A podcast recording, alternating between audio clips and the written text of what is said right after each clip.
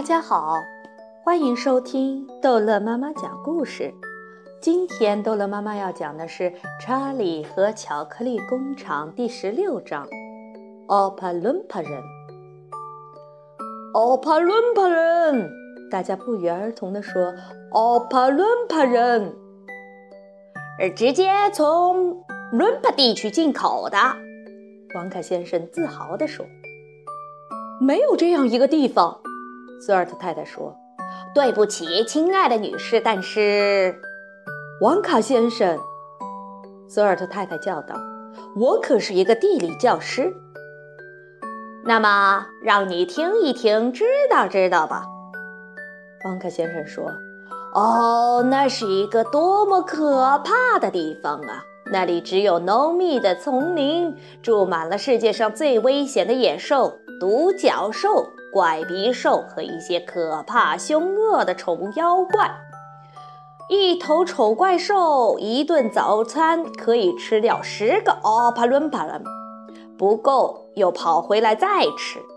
我到那里去，看到那些小奥帕伦帕人住在树上的屋里，他们只好住在树屋里躲避独角兽、怪鼻兽和丑怪兽。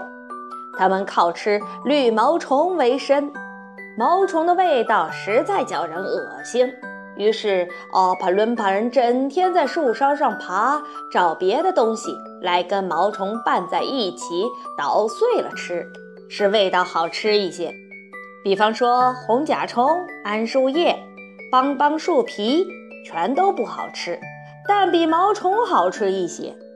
可怜的小奥帕伦帕人，在所有的食物中，他们最渴望吃到的是可可豆，但是他们往往吃不到。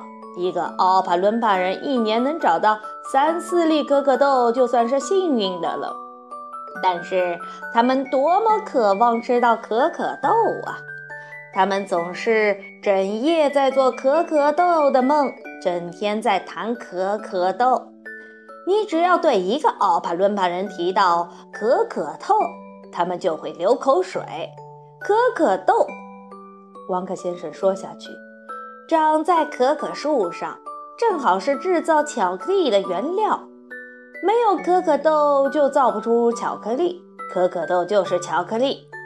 我这家工厂每星期要用上上亿万粒可可豆，因此，我亲爱的小朋友们。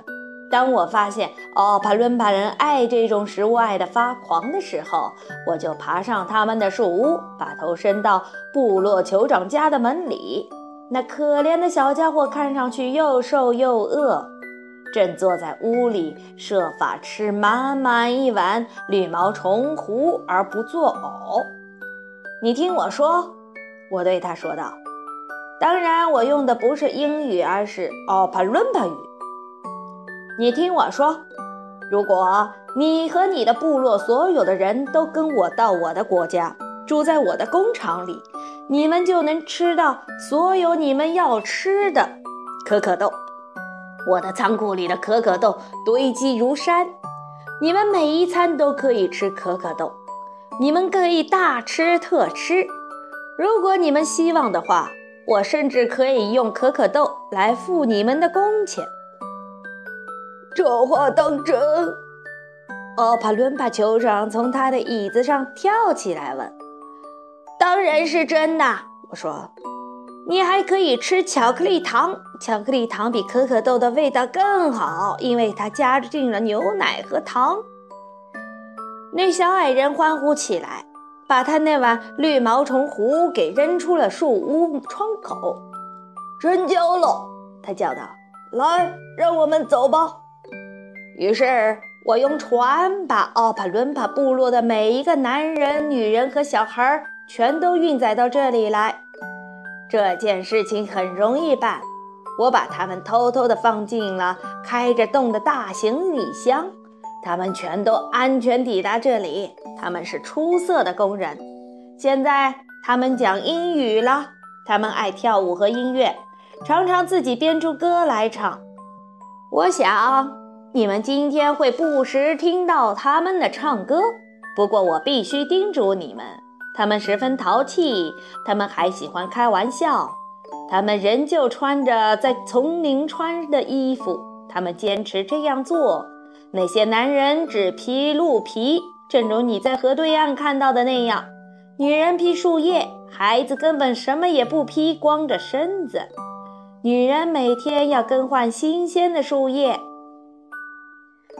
爸，维卢卡索尔特，那个要什么有什么的小姑娘叫道：“爸爸，我要一个奥帕伦帕人，我要你替我弄一个奥帕伦帕人。”我就要一个奥帕伦帕人，我要把他带回家。去吧，爸爸，给我弄一个奥帕伦帕人。